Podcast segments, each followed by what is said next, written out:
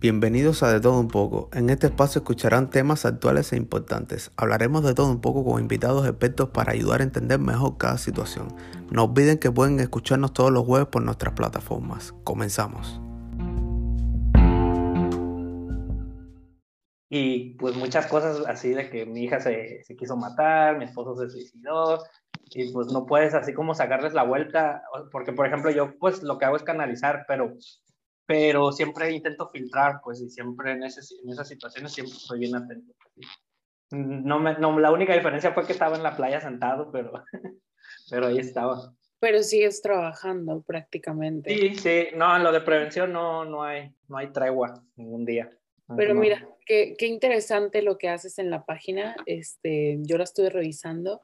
Incluso la, la página la empecé a seguir hace ya bastante tiempo porque una amiga eh, psicóloga que ha participado ya con nosotros en el podcast, em, yo ya le había comentado sobre que quería hacer un episodio respecto al suicidio, la depresión, eh, la ansiedad. y ella me dijo, ok, me dice, eh, vamos a hacerlo o no sé si quieras que busquemos a otra persona. Dice, pero te recomiendo que entres a una página, dice que curiosamente es de Tijuana. Dice, se llama mm. Movimiento Punto y Coma y este, ellos canalizan a las personas que han intentado suicidarse. Me dice, tienen una onda bien padre. Y yo, ah, ok, está bien. Eh, seguí la página y todo y sí vi que, que tenía bastantes seguidores, que amigos míos eh, ya seguían la página. Súper bien. Dije yo, wow, o sea, qué interesante, ¿no? Incluso tengo eh, familia en otras partes de, de México, en Puebla, y familiares míos de Puebla, me di cuenta que estaban siguiendo la página. Entonces dije yo, wow, dije yo, pues, o sea, tiene un alcance eh, bastante interesante, ¿no?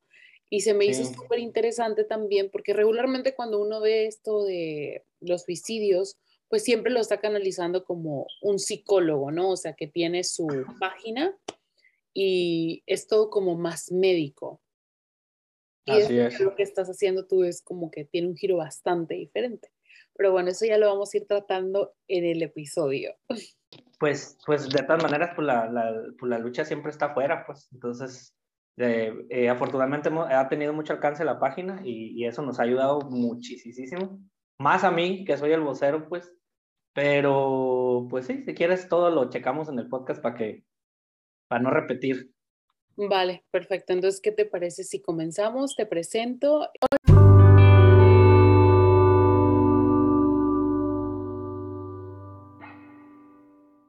Hola, muy buenas noches, bienvenidos una vez más a un episodio de Todo un poco. Eh, mi nombre es Corina Olea y les doy una cordial bienvenida. El día de hoy me toca grabar de noche, estamos grabando con un invitado que nos acompaña eh, desde la ciudad de Tijuana y pues bueno, ya saben, ¿no? Esto de la tecnología, unos aquí, otros allá. Entonces, eh, todo esto se hace con la intención de poder llegar a ustedes y traerles un excelente contenido. Eh, mi invitado, como ya lo mencioné, es de la ciudad de Tijuana y bueno, decidí invitarlo porque trae un movimiento, su nombre lo dice, eh, es un movimiento bastante importante. Él tiene una página que se llama Movimiento Punto y Coma. Su nombre es Marquitos Man y quiero darle una cordial bienvenida. Marquitos, ¿cómo estás? Muy bien, gracias. Un placer estar aquí contigo. Muchas gracias por invitación. No, muchísimas gracias a ti por este, regalarnos tu tiempo. Yo sé que ya es tarde allá, ya es tarde aquí, pero bueno, mira, aquí estamos grabando. Eh, Marquitos, tengo una pregunta bien interesante para ti, la primera de muchas. ¿Por qué se llama movimiento punto y coma? Ok, movimiento punto y coma surge porque en 2013 hubo un, hubo un proyecto de tatuajes que se llama eh, Project Semicolon, que es el proyecto punto y coma, eh, nace en 2003 en Estados Unidos por Amy Bewell, eh, que posteriormente en 2017 fallece y, se frena todo el, el proyecto de, de, punto y coma. Punto y coma nació como un símbolo para las personas que luchan contra ansiedad, depresión, autolesiones y tendencias suicidas. Esto eh, yo ya lo había retomado, ya me había puesto yo mi tatuaje, y, pero yo pensaba en hacer algo desde un enfoque innovador para las personas que sufrían en silencio y las que tenían una ideación o una tendencia suicida. Y entonces a la hora de, de emprender toda esta lucha, eh, se me sugiere hacer una página y ponerle nombre al movimiento para no andar así como divagando y que la gente supiera cómo ubicarlo. Y pues no pensé en otra cosa más que retomar el significado de punto y coma, que es lo que se usa en la literatura para, para no poner punto final a una historia, sino continuarla. Y haciendo alusión a que uno decide poner una pausa y continuar, este, seguir luchando y brindar ese, símbolo, ese símbolo de esperanza, ese poder de esperanza, pues así es como, como retomo eh, esa simbología y la vuelvo el movimiento punto y coma, que, yo, que, yo, que ya no nada más eh, radicaba en un tatuaje, sino en un programa eh, que hemos ido ampliando poco a poco de concientización para la prevención del suicidio, sobre todo, y sensibilización, y pues obviamente lo que hay posterior, ¿no? Que son los, los talleres, las contenciones, canalización y, todo lo que de manera integral conlleva. Wow. Entonces, este movimiento ya es bastante viejito, ¿no? En, teoría, ¿no? Viene desde el 2013. 2013 empieza el proyecto. Lo que pasa es que eh, el, en sí el, el, proyecto es, es la, el, el, simbolismo del punto y coma, que es internacional y que es un, es un símbolo que, que, nos apropiamos todas las personas que padecemos depresión o somos sobrevivientes de, de suicidio o del, suicidio de un familiar. Y posterior a eso, pues eh, cuando, cuando muere Amy, pues eh, pierde mucha programación todo lo que estaba haciendo, porque a fin de cuentas, pues era, era un programa donde se fomentaba de manera simbólica eh, y efectiva eh, la lucha que se manifestaba por las personas que padecían algún trastorno de salud mental y, de ideación suicida.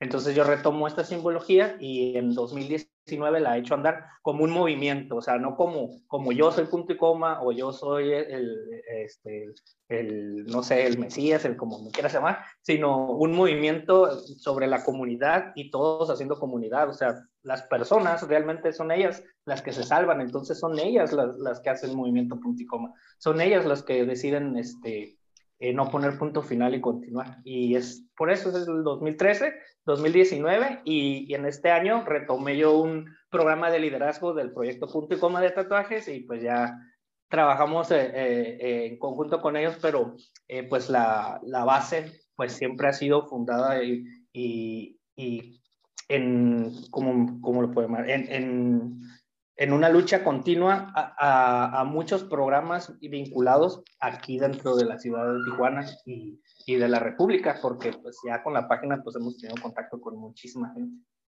Esa, eso es muy cierto, o sea, yo, eh, como ya te había mencionado previamente, ya había encontrado tu página y familiares y amigos y conocidos míos siguen esta página. Pero algo que me llamó muchísimo la atención, a diferencia de otras páginas que yo he visto y que me he puesto en contactos eh, con estas personas, es que tu página tiene un enfoque bastante diferente. ¿Qué me podrías decir de esto? O sea, ¿por qué tu página es diferente a como podría ser la de un psicólogo, que vemos que todo es en teoría médico, eh, los vemos con su bata blanca, eh, ah. es recomendar la terapia, esto y lo otro tu, página engloba todo eso, pero es diferente a todas las demás páginas. Sí, sí, es importante lo que mencionas y qué bueno que lo mencionas para, para aclarecer eso. Eh, la situación es que yo desde el principio eh, vi que necesitaba un enfoque innovador, el apoyo al sector salud conforme al tema de, de prevención del suicidio. Entonces, eh, yo no tenía nada, yo no sabía nada, yo soy licenciado en comunicación y tengo un perfil en sociología, pero no, yo no, nunca estudié psicología, ni psiquiatría, ni, nada de eso. mis acercamientos fueron personales a la psiquiatría y a la psicología, pero eso después de, una historia larga de red de apoyo que me llevó a, a, a, lo, a lograr mi sanación. Y cuando yo empecé Movimiento Punto y Coma, pues empecé con eso, con, con, darle ese enfoque innovador desde el arte, desde, porque yo soy artista, tengo 21 años haciendo música y, y, aprendí de la música que cuando tú manejas las situaciones, adversidades, sentimientos, que son interpretaciones de emociones, desde ese punto creativo, dice una, dice una frase por ahí que la creatividad es lo que más nos acerca a Dios, porque es lo que hace que creas, que, que, que seas creativo, pues que, que tú creas, creas algo por medio de, de, tu mente. Entonces, eh, por medio de esa metodología artística en donde, donde se va creando, pues yo dije, voy a crear un movimiento de concientización para la prevención del suicidio. Y así empezó hablando todo desde mi dolor. Después vas aprendiendo y en esta lucha te vas enrolando en muchas situaciones. Entonces la página la vimos desde el punto de vista de la suicidología. La suicidología es una ciencia que no solamente abarca eh, lo, clínico, psicológico, psiquiátrico, sino también lo sociológico, lo ambiental, eh, lo terapéutico, lo, así tiene eh, lo espiritual, tiene la manera del enfoque, verlo desde un plano integral, no solamente en lo clínico y, el, y, lo, y lo, psiquiátrico, que, que, lo manejan como el 50%, pero ¿por qué la gente que va al psicólogo y, al psiquiatra a veces no, a veces no le funciona. Porque a veces, aunque tomes medicamento y estés tomando terapia, te sigues sintiendo mal. Porque el trabajo de sanación y más en la ideación suicida va más allá de solamente estar en una terapia psicológica y psiquiátrica, sino también tiene mucho que ver con esa red de apoyo, con la gestión y el fomento del amor propio desde una perspectiva eh, innovadora donde tú puedas encontrar una exploración para saber qué es lo que funciona, porque sanar es una eh, sanar es un proceso que toma mucho tiempo y no todos sanamos de, de, misma manera. Todos somos personas diferentes y tenemos personalidades distintas. Ningún duelo es, es, es igual. Es por eso que la, la, empatía siempre va a ser mejor que la opinión en situaciones de crisis, porque nada más la persona ya sabe lo que, lo que le está doliendo, pues sabe qué, qué tan fuerte representa ese dolor en su vida. Y es por eso que la página pues tiene ese giro, porque pues empezó desde una creación, empezó hablando desde mi dolor y luego se volvió integral y, y no busco yo, eh, pues yo no soy psicólogo y no busco yo eh, curar a una persona porque no lo sé hacer. Yo lo que busco es ser esa liga entre el, experto de la salud y, y, pues la vida cotidiana. Entonces creo que la página tiene un punto muy favorable eh, y que manejamos en, en toda esta cultura de paz, que es buscar el bien común mediante la empatía. Y creo que eso es lo que lo vuelve eh, tan diferente. Creo que sí. Ok, Marquitos, yo mientras me estás diciendo las cosas te estoy analizando y mencionas, tú mencionaste en reiteradas ocasiones que es desde tu dolor. ¿A qué dolor te refieres cuando dices eso?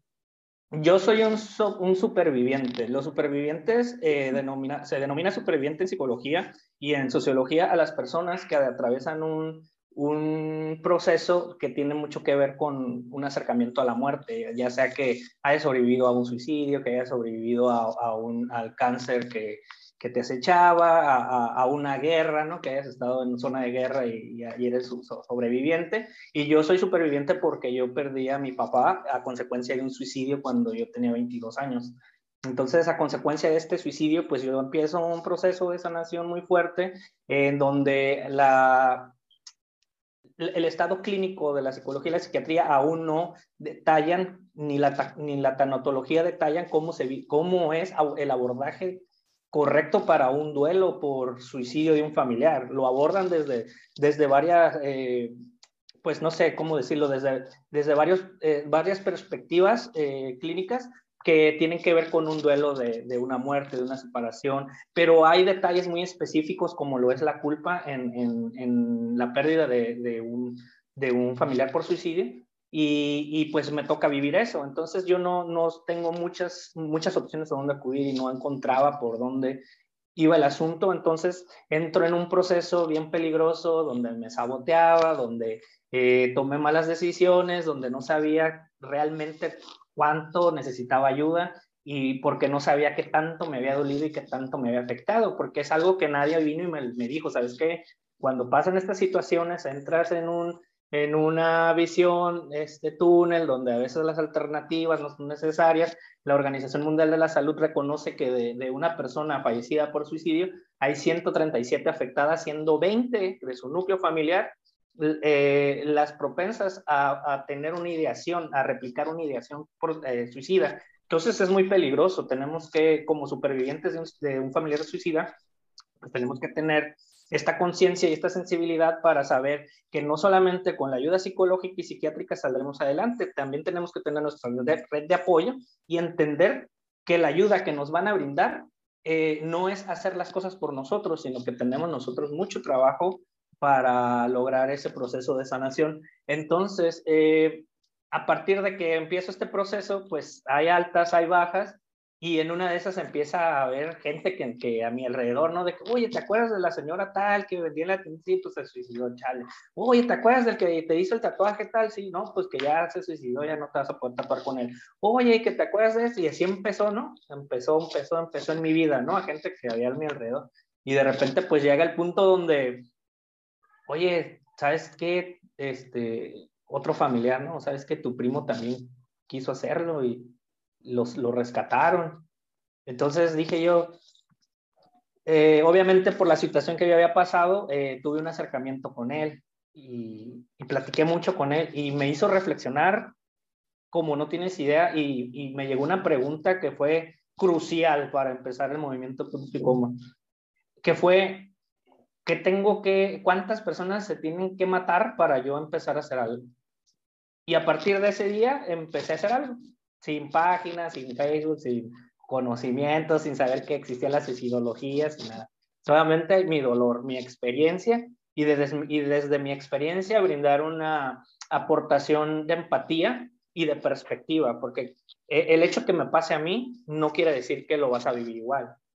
Entonces, eh, no, es, no es como, por eso en estos temas es bien difícil juzgar, opinar, eh, hacer un prejuicio porque no se repite el, patrón, porque desafortunadamente no todos tenemos las mismas fortalezas emocionales ni la misma inteligencia emocional este, fomentada durante nuestra historia de vida. Y te lo digo porque yo tengo dos hermanas y tuvimos una sesión de hecho está en vivo y, y, en esa sesión hablamos sobre el duelo por suicidio que, que, sucedió y era el mismo papá, la misma situación, la misma casa, la misma familia. diferente, ¿no? Y ninguno de los tres coincidía en nada. Cada quien tenía su edad, cada quien tenía sus problemas, cada quien tenía sus fortalezas, cada quien sus habilidades. Entonces creo que, que esto se ha vuelto muy, muy importante eh, para mí. Es una organización sin fines de lucro. Cambié mis domingos de cruda cambié mis sábados de fiesta por la noche, de viernes por la noche para estar platicando con la gente, para estar dando conferencias, para irme a escuelas, centros de rehabilitación, hablar con personas que perdieron familiares por, eh, por secuestro, eh, a, a, gente que viene aquí a la frontera que, en caravanas migrantes, a refugios de víctimas para trata de personas de aquí de la ciudad. Eh, centro de rehabilitación para mujeres, para hombres, cárceles, y todo esto pues me llevó después a, una charla TEDx también, TEDx en, aquí, entonces pues siempre es una, es una consecuente, pues, no, yo, no, yo no gano eh, económicamente nada, pero empezó como una terapia para mí, empecé a sanar de esa forma. Pero después que empiezas a sanar, te das cuenta que lo que realmente funciona como sociedad y que te hace ser funcional como activo a ti, es buscar eh, el bien común. Entonces ya, ya, no nada más era quiero estar bien yo, es necesita estar bien esto porque si no, ¿quién lo hace? Y así son todas las luchas, o sea, en todas las luchas todo mundo va a pedir, por ejemplo, si exiges algo vas a exigir dentro de tu trinchera. Pues.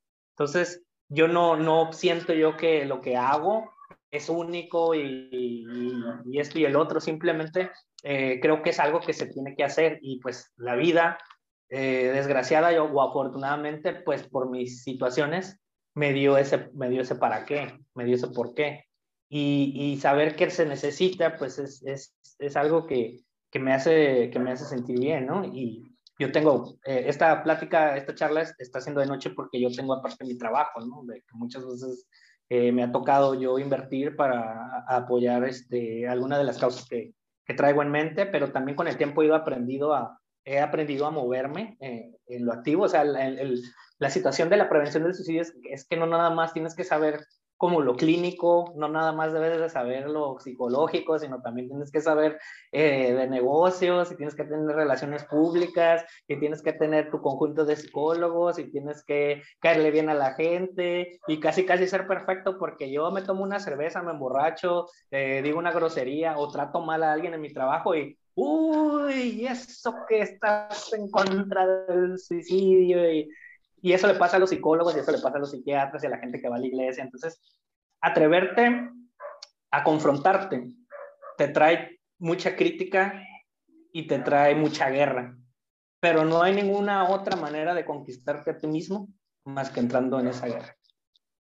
Eso es muy cierto, eh, lo que tú dices, ¿no? O sea, a veces el querer hacer el cambio em, te implica una guerra porque como que te encasillan en una forma de ser y dicen, ok, esta persona ya no se puede tomar una cerveza, esta persona ya no se le puede ver de fiesta, esta persona ya no tiene derecho a tener una vida. Y también cuando yo digo vida, también es una vida privada, porque también uno tiene una vida privada, ¿no? Claro, claro. Como que dices tú, tengo que ser perfecto, ¿no? Que no se puede porque absolutamente nadie es perfecto. Eh, es importante lo que tú estás haciendo, es bonito lo que estás haciendo, no todo mundo lo hace eh, mencionas tú que cada quien lucha desde su trinchera, ¿no? Pero muchas veces, aunque uno tenga una lucha, eh, es más fácil como sentarte y ver cómo va pasando todo e incluso pues ser una víctima, ¿sabes? Entonces, no todo el mundo tiene el valor de, de salir adelante, de ser un sobreviviente como tú, este, porque hay personas que viven su duelo diferente. Y lo que mencionas tú, el hecho de de cómo vive cada persona el duelo. Yo creo que la muerte por sí es un tabú, pero cuando la muerte es por suicidio, es todavía un tabú mucho más grande. En el podcast yo tengo un episodio que lo hablo con una tanatóloga que es de Puebla y hicimos ese episodio de el suicidio después del duelo. Y entre las preguntas que le hice fue esa, que tú mencionaste, o sea, cómo vive una persona su duelo por suicidio, ¿no? Y muchas veces viene la culpa. Entonces, eh, esto puede replicar que la persona puede imitar el suicidio también. Llámese porque el hijo lo vivió y estaba pequeño y dice, oye, ¿por qué se fue mi papá? ¿O por qué se suicidó mi mamá? ¿O por qué se suicidó mi hermana? Y cuando es el caso de cuando ya eres un poco mayor, a lo mejor viene la culpa de por qué no me di cuenta, por qué no lo ayudé, eh, a lo mejor me dio pistas y no las vi. Entonces es súper, súper importante eh, no sentir la culpa, ¿no? Porque pues cada uno toma sus propias decisiones. Eh, en tu página dan ayuda psicológica respecto a este punto. Sí, totalmente. La página yo la he intentado enfocar precisamente en, en, un rango eh, perfilado a todo lo que tiene que ver con el suicidio eh, por depresión, porque el 90% de las personas, bueno, de algún trastorno mental, porque el 90% de las personas que se quitan la vida eh, tiene que ver con, una, con un trastorno mental, siendo la depresión mayor una, una, un factor de los más comunes. sin embargo, hay un 10% que tiene algún, algún otro tipo de, de condición que lo hace tomar esta decisión tan lamentable, que puede bueno, a través de la historia ha habido muchos casos, ¿no? Puede ser por cultura, por, por religión, por, por, alguna situación en la que, en la que se ve eh, eh, orillado a, tomar este tipo de decisiones, ¿no? Pero ya sería un análisis este, más profundo y, pues en toda la historia de, de, la cultura, este, pues se ha visto, ¿no? Reflejado muchas veces este tipo de, de situaciones, pero nosotros nos basamos prácticamente en la que tiene que ver con alguna afectación de salud mental y precisamente porque me di cuenta que ni siquiera mis amigos psicólogos, ni mis amigos psiquiatras, ni mis amigos tanatólogos están capacitados eh, en su totalidad para el abordaje hacia los suicidas, hacia la prevención del suicidio y hacia el duelo por suicidio. Eh, es algo que yo no sabía. Yo pensaba, creo que igual que todos, que los tanatólogos, los terapeutas, los psicólogos, los psiquiatras se pueden hacer cargo de cualquier persona suicida, de cualquier persona con ideación, de cualquier persona eh, que está pasando por un duelo. Y sí, sí, están preparados, eh, tienen una metodología, pero eh, específicamente o en especialidad no, lo, no, no están capacitados. Por ejemplo, la, este, yo estuve dando, también doy a veces este, mis charlas para, para centros de salud mental en, grupo de psicólogos. Y hay psicólogos que me dicen que cuando les llega una, una persona con ideación, eh, prefieren este, no hablar del tema para, y manejárselo con, con otra, de otra forma, con otra, ¿cómo me dijo? Con otra dinámica para no producirle esos pensamientos. Pero entonces, ¿qué estás haciendo tú como experto de la salud? O sea, ¿qué estás haciendo como... Sí, estás, estás silenciándolo, estás callándolo. Y, y ese tabú está en las escuelas, está en Facebook, está en Instagram, está en todos lados. Nadie quiere hablar de muerte por suicidio, nadie quiere hablar de eso, porque se ha vuelto un tabú y es algo que, que, solo que solamente los locos hacen, que solamente los valientes, que solamente los cobardes, y, y, que son puras cosas que se dicen desde la ignorancia, que desde el desconocimiento.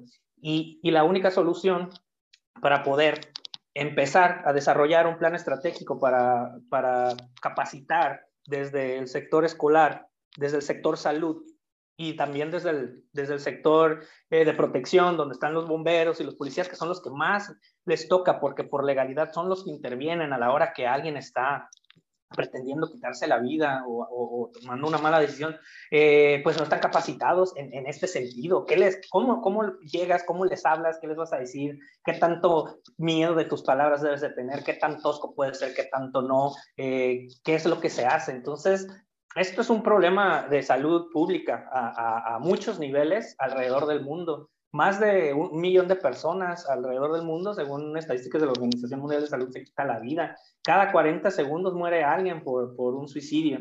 Y México ocupa el segundo lugar en suicidios de, de 15 a 29 años. Entonces, si a esto le sumas que los países de tercer mundo, bueno, y también de primero, no tienen una clara clasificación de las muertes por suicidio, ¿Por qué? Porque hay un tabú y la familia prefiere decir que murió porque se cayó de la azotea, que se murió porque iba tomado y chocó, y porque cuando se murió, en vez de decir que, que se ahogó por asfixia, por algún método que utilizó, pues fue, un, fue por alcohol, y etcétera, etcétera, Entonces, si le sumáramos todo eso, más los países que no tienen un, un centro estadístico, como muchos países del Medio Oriente, pues entonces imagínate, o sea, realmente te haces, te haces el cuestionamiento de, de, qué es lo que pasa con, con, con, las personas cuando tienen esto. Porque no es necesariamente que, que tengas que estar loca o, loco o, o, trastornado para tomar esta decisión. Hay muchas personas que, que, tienen trastornos y no todos son suicidas. Hay, muchos, hay también un, un 10% de suicidas que no tienen trastornos. Entonces, ¿por qué sucede esto? Porque esta, estas decisiones no las toman de la noche a la mañana. Es una serie de, consecuencias, emociones no trabajadas que se vienen desarrollando en el transcurso de tu vida por los puntos de quiebres eh, eh, o a lo mejor un mal enfoque de, las, emociones al, al, a la manera de, transformarlo para, como instrumento de aprendizaje en tu vida y, muchas, muchas, muchas otras cosas más que, nadie puede juzgar porque pues solamente tú sabes lo que viste y, y, solamente sabes tú lo que sentiste, porque a lo mejor el hecho de que a mí lleguen de niño y me hagan bullying no representó nada, pero a lo mejor para otra persona sí. ¿Y quién eres tú para decir que qué débil es? O sea, no podemos hacer eso. Ese es el, ese es el principio de, de, de, paz, ¿no? En el, en el bien común, el empatizar desde el punto de vista de no es que me pongan tus zapatos, no es que si yo fuera tú hiciera esto, es entender que yo no soy tú y que tú no eres yo y que vemos las cosas diferentes porque son situaciones y vidas diferentes.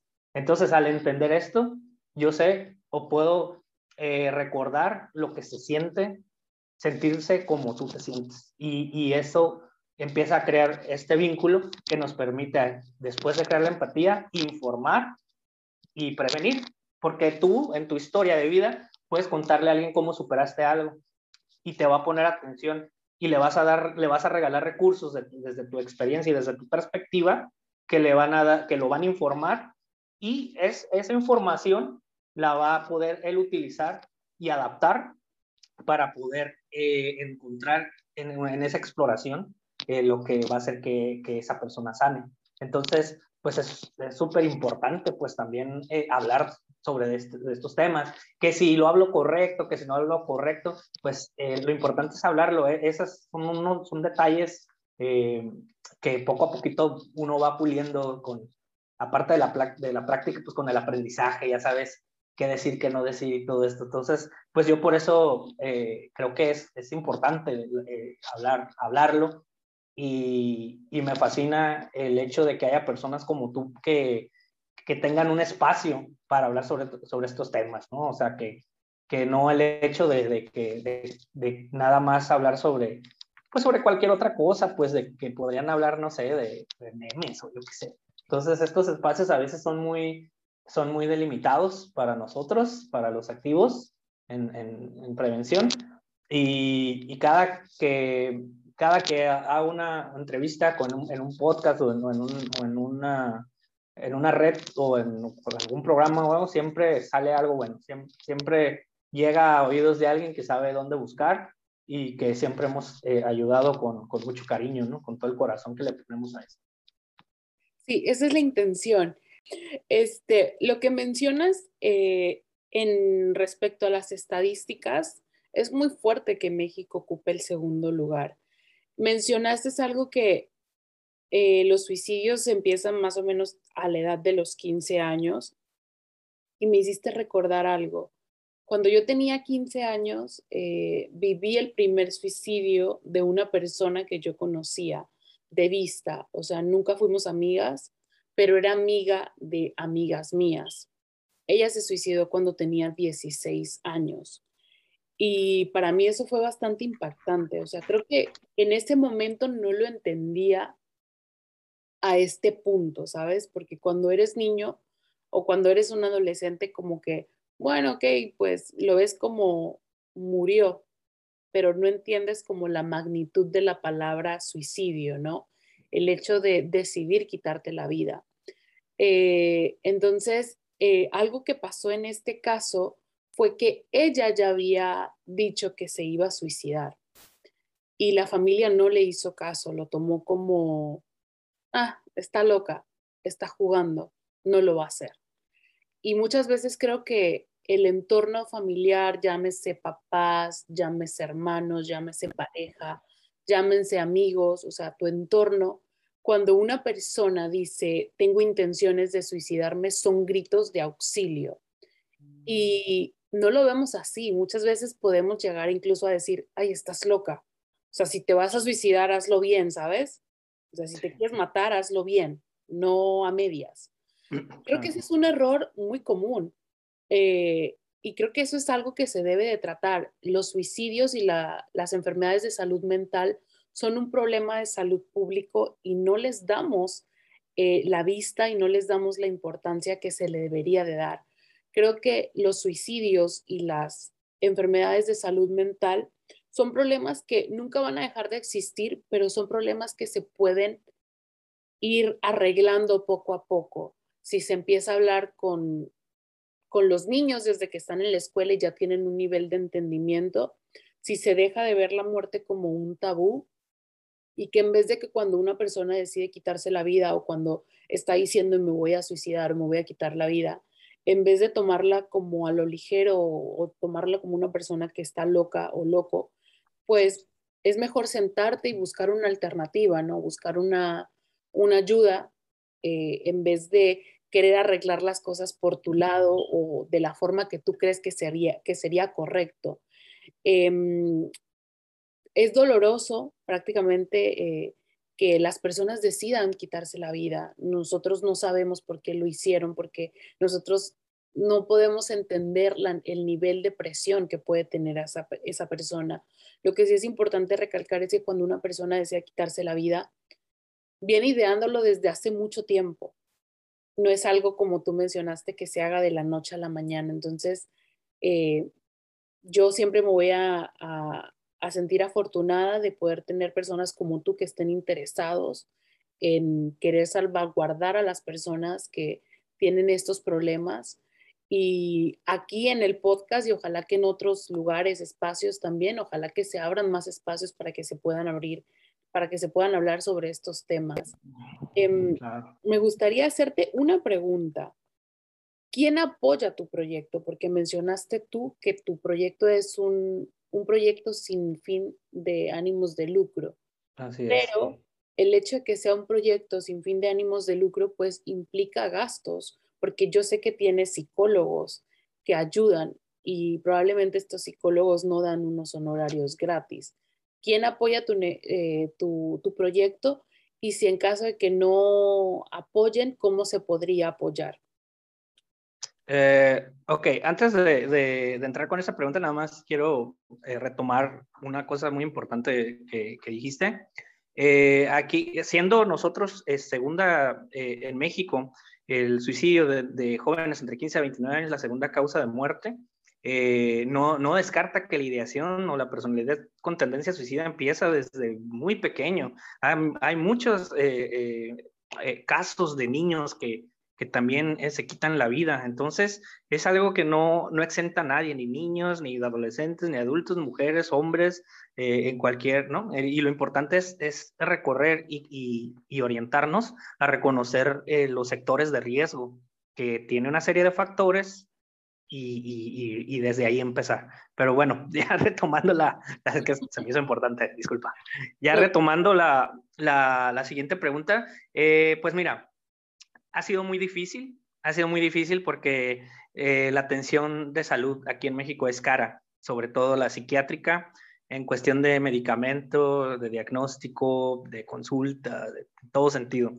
Eh, la psicológica eh, ha sido difícil, pero hay muchos programas con los que me he vinculado para poder ayudar. Pero ¿de qué te estoy hablando? Ayudar. Ayudar te estoy hablando de 50 a 100 pesos por sesión y no mucha gente lo tiene. Hay personas que no tienen ni los 50 ni los 100 pesos para eso. Entonces, ¿qué hacemos?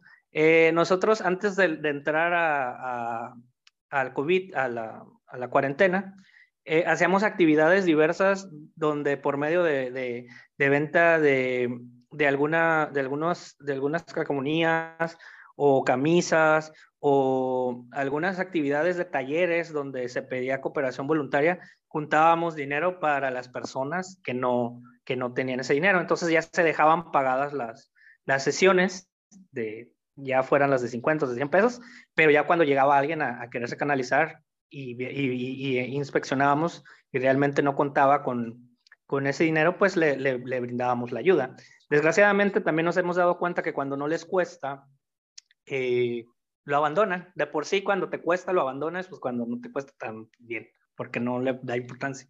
Pero eh, ahora lo hemos estado manejando así, siempre, siempre tiene un costo que, que no podemos absorber, pero dentro de nuestras limitaciones tenemos que reconocer en qué sí podemos ayudar y podemos ayudar en canalizar a, a, las personas a que lo tengan de una manera más económica, que lo tengan con especialistas que saben manejar el, el suceso o los procedimientos y eh, regalando talleres de, eh, manejo emocional, de danzaterapia eh, y, todas las pláticas de, sobre suicidología, sobre prevención del suicidio, sobre duelo por suicidio, de manera gratuita en cualquier institución que, que nos lo solicite. Esa es la manera en la que nosotros aportamos. ¿Y, por qué lo hacemos así? Pues porque se trata de mí y pues, pues por el momento no he, no, he, encontrado la forma de, de echarlo a andar precisamente porque la, cuarentena nos, nos desniveló todo lo que habíamos venido trabajando, ¿no?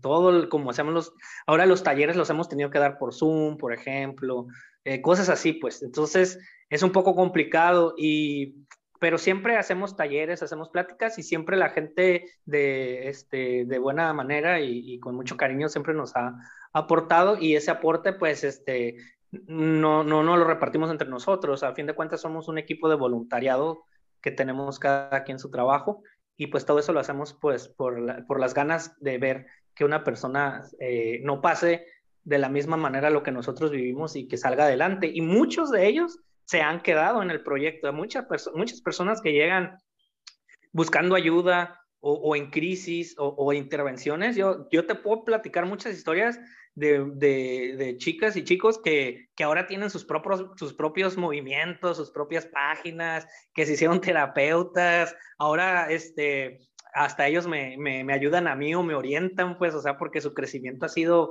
este, brutal, pues, entonces eso, me, eso me, me, llena, me da gusto y me hace más fáciles las cosas. ¿Por qué? Porque ayudo a una psicóloga que está pasando por una crisis y la psicóloga me dice, mándame a quien quieras, te lo voy a reponer. Porque yo como suicidólogo no, no cobro mis sesiones. Entonces, este, lo que hago es a veces, pues, llega a ver ese tipo de, de trueques y ese tipo de personas y, y pues siempre siempre se haya la manera, siempre va a haber una manera para, para apoyar de, de, esa forma. Obviamente, si tuviéramos, no sé, un plan de negocios estructurado, pues tal vez fuera más fácil, pero desafortunadamente ahorita por toda esta cuestión se ha complicado muchísimo. Yo creo que no nada más a, a punto y coma, sino yo creo que a cualquier proyecto y a cualquier persona y pues otras también pues han avanzado desde, desde esta trinchera y pues está bien, pues así es, así es la vida, las altas y bajas. Eso es cierto. Eh, mencionas tú que has tenido, eh, bueno, personas que han llegado a tu página y que han superado eh, esa etapa difícil de sus vidas. Cuando una persona entra en crisis, me imagino que te ha tocado alguna persona que te escribe y te dice, oye, sabes que tengo una ideación suicida. cuando tú hablas con esta persona, esta persona se ha vuelto a poner en contacto contigo diciéndome, diciéndote perdón, oye, gracias, me ayudaste, decidí al final no poner un punto final, sino poner un punto y coma, respirar, darme un tiempo y continuar. ¿Te ha tocado? Eh, sí, fíjate que, que de hecho eso es, eso es algo muy, así ya como ya en lo personal, pues es algo que me, que me da mucha alegría porque eh, mucha gente piensa que a lo mejor yo quiero ser una especie de influencer o de coach o de personalidad, pero realmente no, realmente no, o sea, yo desde lo que hablo, te digo, lo hablo pues de lo único que conozco, que es totalmente bien y mejor que nadie, que es mi vida. Y obviamente lo complemento con cosas eh, didácticamente correctas para saber orientar a las personas.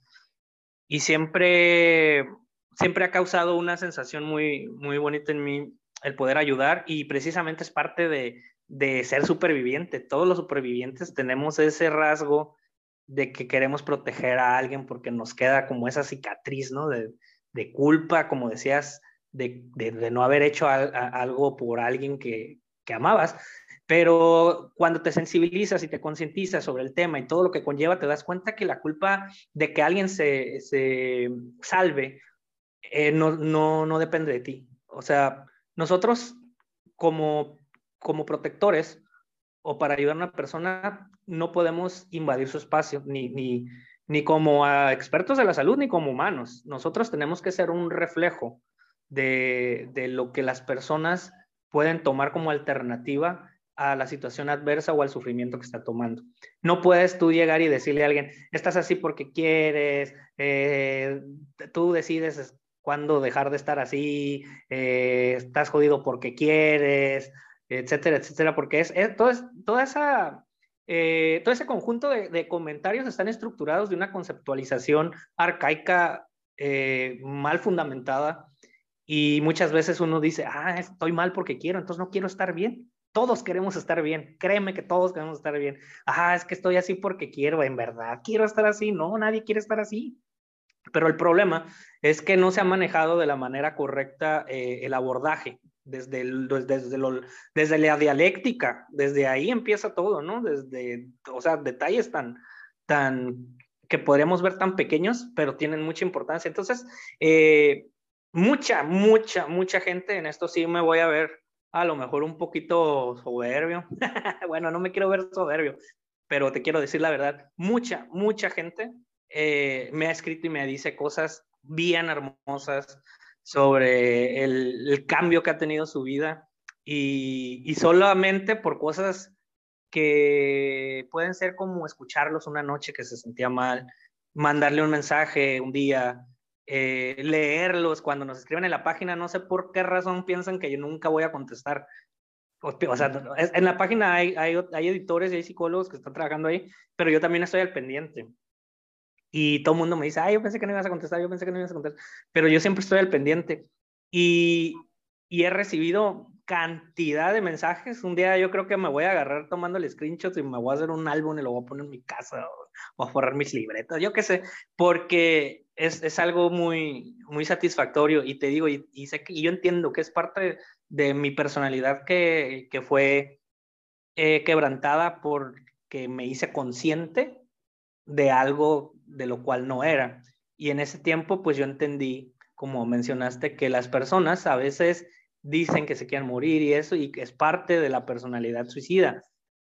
pero uno no puede juzgar si se están haciendo la víctima, la víctima o no. Si quieres saber si se está haciendo la víctima, entonces le tienes que decir que vaya a un psicólogo, porque como lo dijiste, es un grito de auxilio. O sea, eh, la personalidad suicida, suicida tiene varias características, no nada más el decir me quiero matar, que es una de ellas. Pero el, que, el hecho que lo diga está ya marcando un foquito rojo de algo. O sea, a lo mejor no es suicida, pero hay algo ahí. Entonces hay que trabajarlo, hay que, hay que atenderlo y, y pues entender desde ahí que no podemos juzgar si está victimizándose o no está victimizándose, ¿no? Yo, yo, yo soy bien carrilludo con mis amigos, aquí en Tijuana la mayoría de la gente es bien carrilluda y, y yo muchas veces también, o sea, también me burlé y también dije y también pensé y eso, y muchas veces sí pasa, muchas veces hay gente que sí lo es, Existe en trastornos como el, el trastorno histriónico de la personalidad que, que, generan ese tipo de actitudes, pero eso lo determina un experto de la salud y no nosotros. Entonces, nosotros desde, desde nuestras limitaciones tenemos que dar esas herramientas y esos recursos para que una persona sepa hacia dónde va.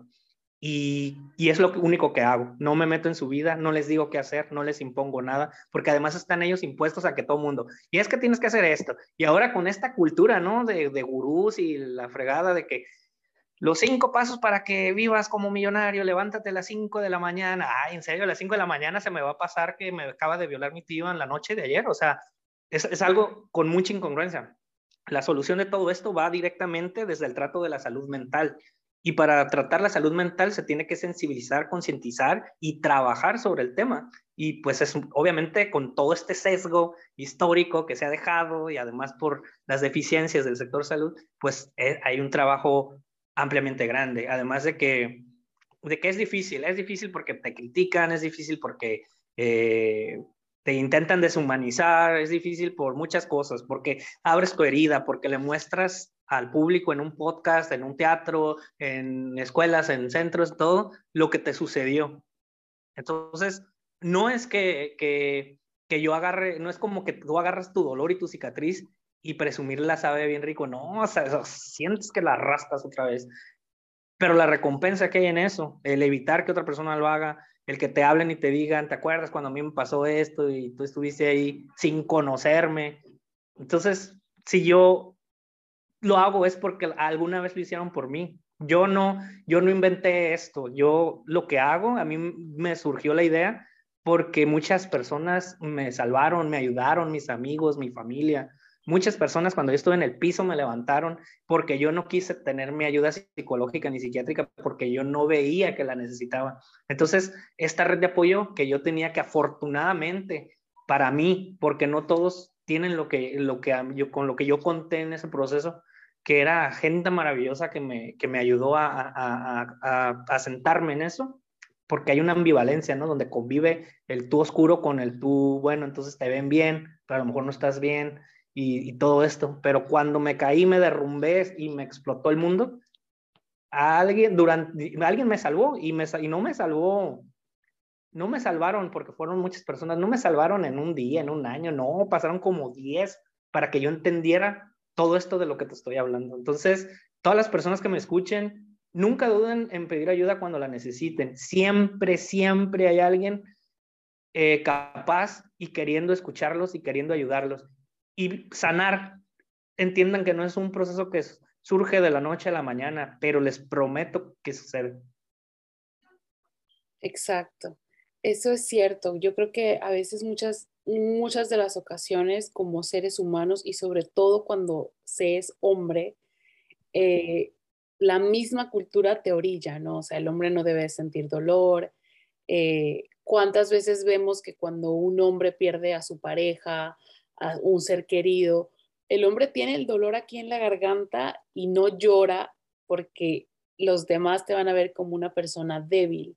Entonces, eh, fue un, fue algo valiente de tu parte dejarte ayudar, pedir ayuda en el momento en el que decidiste hacerlo, porque como ya te mencioné, o sea, muchas veces la misma cultura te hace decir, pues yo soy un macho, yo no tengo que llorar, no tengo que sentir, no tengo que, que expresar lo que siento, yo tengo que ser el pilar de la familia y si en el caso, por ejemplo, cuando pasó lo de tu papá, eh, si a lo mejor eras el único hombre de la familia, a lo mejor te viste con la, con el cargo de decir, yo soy el hombre y yo tengo que darle el apoyo a mi mamá, a mis hermanas, eh, y tengo que darles la fuerza que, que a lo mejor ni siquiera yo tengo, ¿sabes?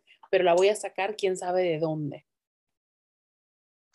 Pues fíjate que en mi caso particular eh, fue bien raro porque como yo, como yo soy el chico, como yo soy el pequeño de la familia, eh, más bien todas, porque otra cosa es que yo vengo, en, yo toda mi vida he estado en un, en un matriarcado, yo, mis papás estaban separados, yo me quedé con mis hermanas, mis sobrinas, mi mamá, mi abuela, y en, y en algún tiempo con mi bisabuela también, entonces, eh, tal vez es eso, nunca lo he analizado así.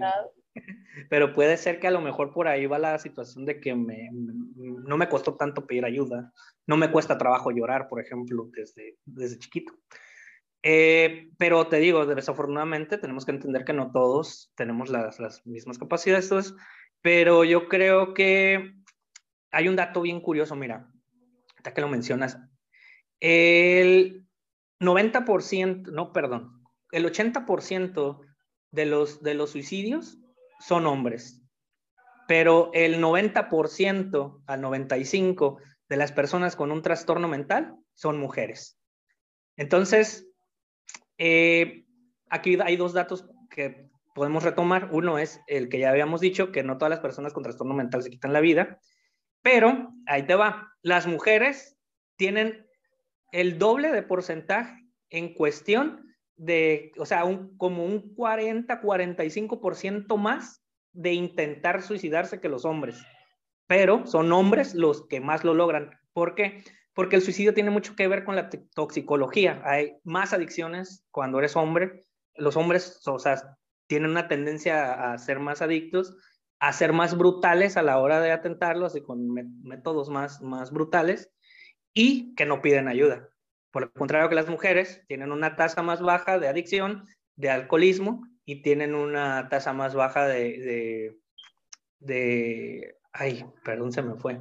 Tienen una tasa más baja de, toxicología y aparte pues son menos letales a la, a la, a la hora de, de, intentarlo. ¿Por qué? Porque ellas se les facilita más el hecho de pedir ayuda, porque no ven eh, tan, tan complejo como, como nosotros los hombres el rasgo de, pedir ayuda, porque pedir ayuda, como lo bien lo dijiste, es, es un acto de valentía y nos, desde pequeños, en estas conceptualizaciones de las que te hablé, pues nos hacen creer que el pedir ayuda pues, es para los débiles.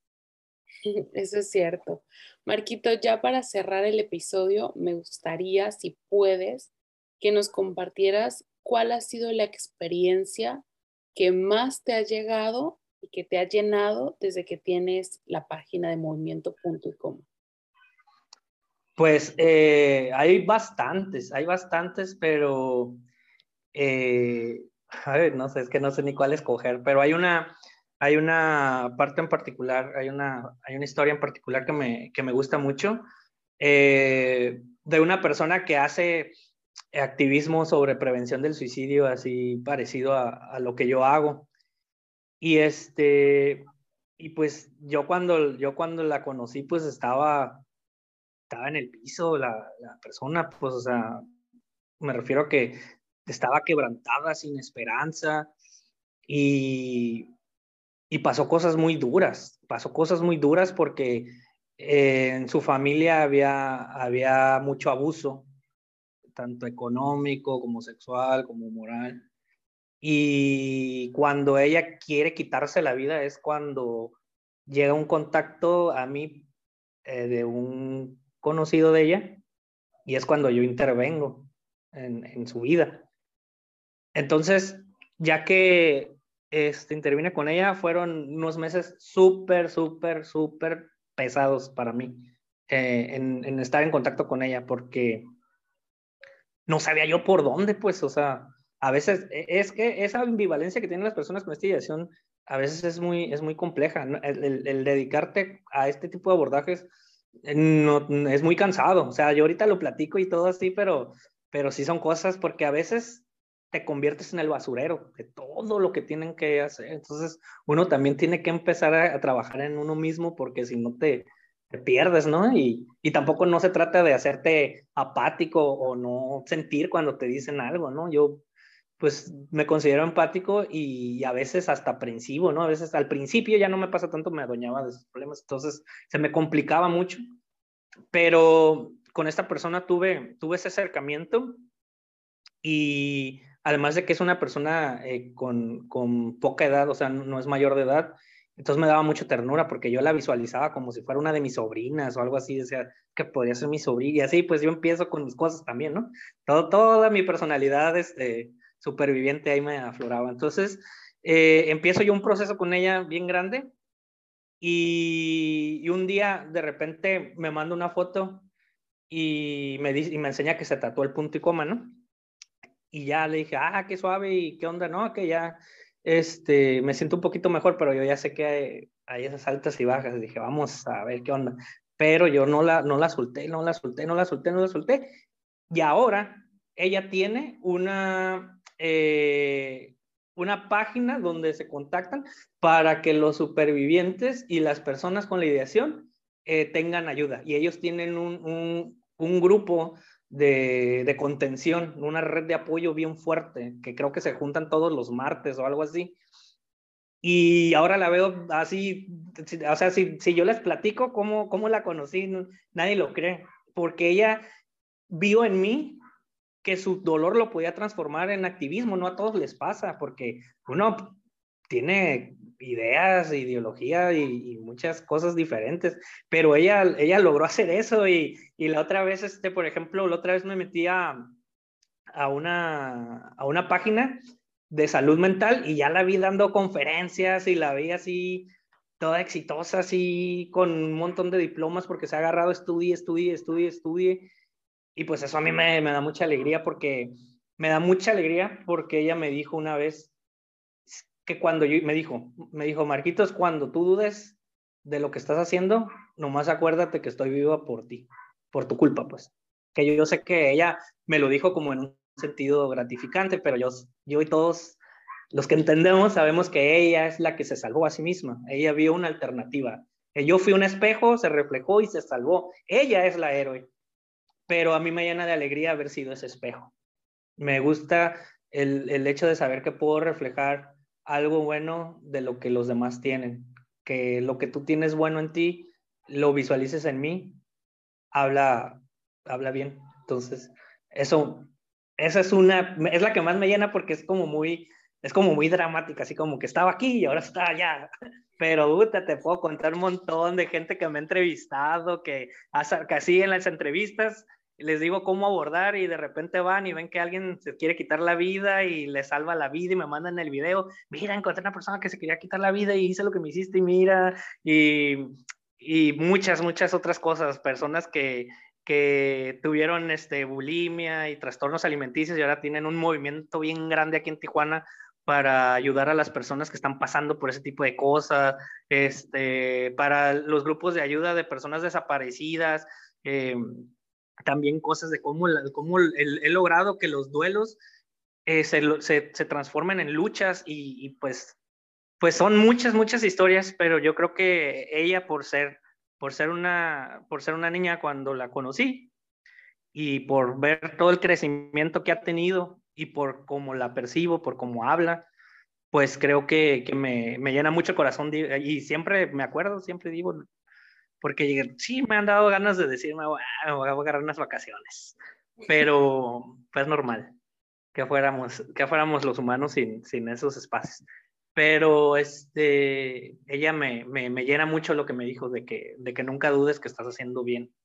Y con eso me quedo, ¿no? Porque yo quisiera, hubiera querido que hace 10 años que, que mi papá se quitó la vida, pues que hubieran llegado con él y le hubieran dicho algo así y que cuando se quitó la vida, alguien hubiera llegado conmigo y me hubiera explicado y me hubiera dicho lo que iba a pasar, porque hay muchas, hay muchos factores comunes, no es necesariamente que pase igual, pero siendo consciente y, sensible eh, en el conocimiento de todo lo que conlleva y todo el, el, el fenómeno sociocultural y multifactorial que es el suicidio, pues te hace entender que no es tu culpa y que tú no eres responsable de, la vida de nadie. Sin embargo, sí es, eh, sí es tu responsabilidad como, como ser social ver por el bien común, ver por el bien tuyo como el de otra persona, nada más el tuyo, porque entonces caeríamos en un proceso de egoísmo y cosas así.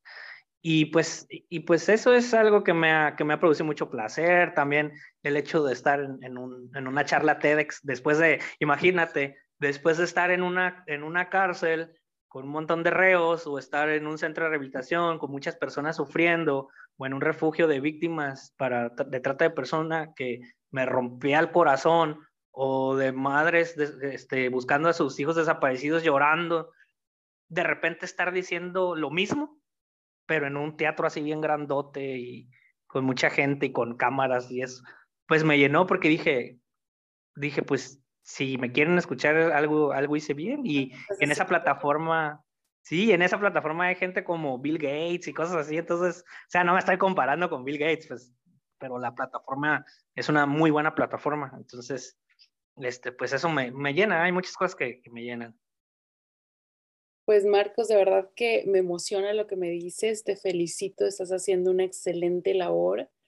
Em, yo creo que tienes que sentirte muy orgulloso por lo que has logrado. No creo que tus números se queden aquí, yo creo que vas a seguir sumando más vidas que se siguen salvando gracias a este movimiento de punto y coma.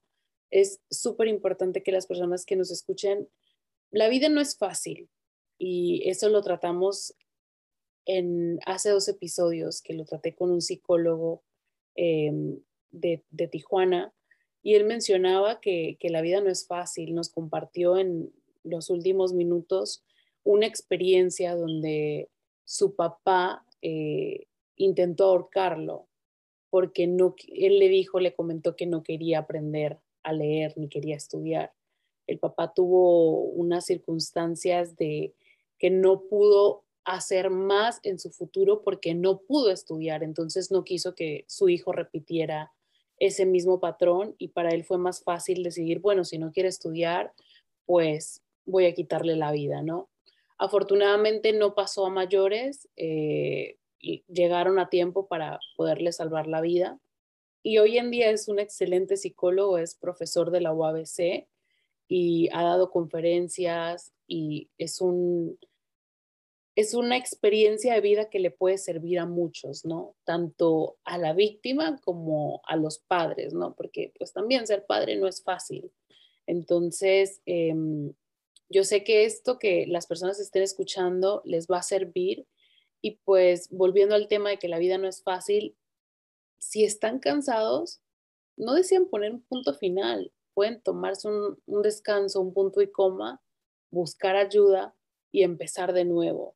No importa las veces que te caigas, más bien importa las veces que deseas levantarte, ¿no? Pero lo importante de levantarte no es que tú digas, ok, me levanté y ahora me voy a levantar yo solo, no, o sea, cuando uno necesita ayuda, pues es importante y es de valientes buscar la ayuda, sean psicólogos, psiquiatras, tu familia, amigos, la persona con la que tú tengas más confianza o incluso un desconocido, ¿no? Ahorita estamos muy conectados por medio de las redes sociales y hay muchos grupos de apoyo como Movimiento Punto y Coma y otros grupos que si ustedes se ponen a buscar, no sé, grupos de ansiedad, grupos de eh, depresión, etcétera, pueden encontrar muchos grupos de estos y pueden encontrar ayuda y una alternativa que no sea el punto final de decidir me voy a quitar la vida, ¿no? Eh, prácticamente es eso, ¿no? Te felicito, te agradezco que nos hayas compartido estas experiencias, espero que te pueda tener más adelante en el podcast. Aquí tienes un espacio para cuando tú quieras hablar de lo que desees hablar.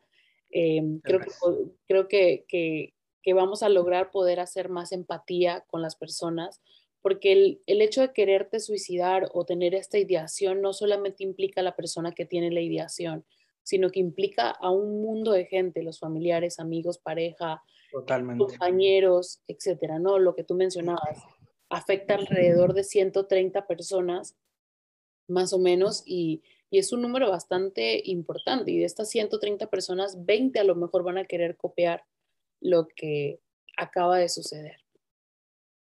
Así es, es por eso que, hay que ser muy conscientes en, este tipo de, temas, en este tipo de, situaciones.